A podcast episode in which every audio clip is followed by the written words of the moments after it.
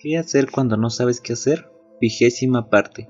Si alguna vez horneaste algo, sabes que hay una lista específica de ingredientes e instrucciones que debes seguir para obtener el producto final que quieres. Si omites, aunque sea un solo ingrediente, el resultado final no será el mismo. Todo sale mal. En este versículo, Santiago dice que lo mismo es cierto en lo que respecta a nuestra fe. Nuestra fe necesita perseverancia en circunstancias difíciles, madurez en circunstancias adversas y determinación para seguir adelante y para que todo salga como se pretendía.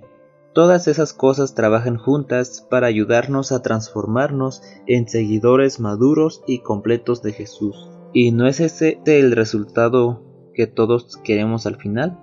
Tómate un momento para orar pidiéndole a Dios que te ayude a desarrollar estas cualidades en ti mientras continúas en camino de fe.